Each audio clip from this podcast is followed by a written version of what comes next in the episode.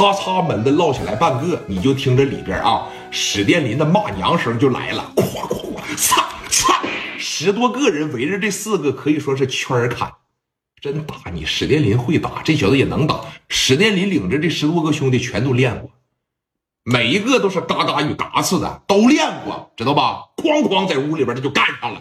你看着于飞。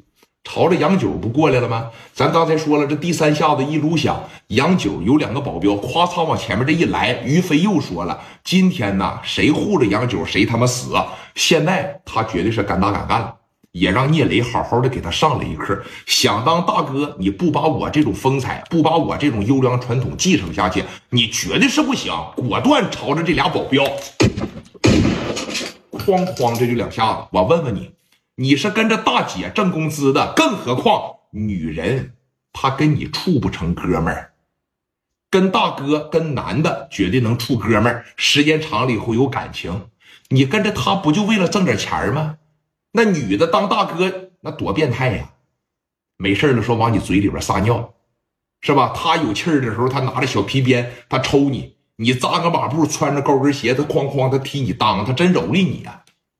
所以说感情就不是特别深厚，哐哐这两下，这半拉全被扫上了。哎我操！哎，这一跑给小九自个儿一个人就给晾那儿了。紧接着于飞还有一个，还有一方，夸着第五下子撸响了啊，朝着杨九叭就顶上了。别动弹，别动弹。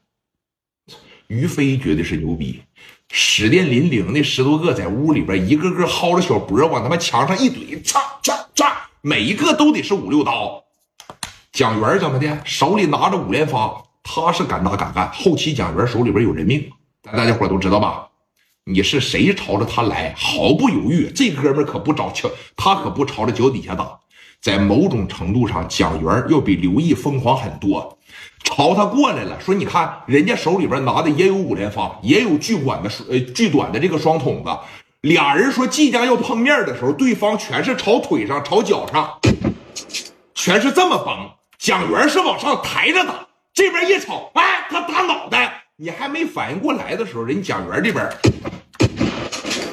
咣咣就两下子，他朝着上三路崩。你就得靠着这种劲儿，泰山压顶之势，我打的你掉头就得跑，我在后边撵着崩。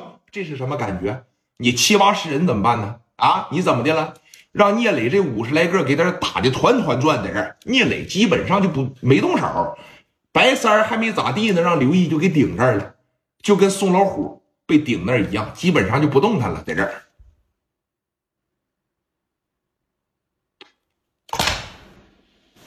史殿林从屋里边哇着一抬起来出来了，杀气腾腾，给自个儿的小衣服啪的一脱上，哎。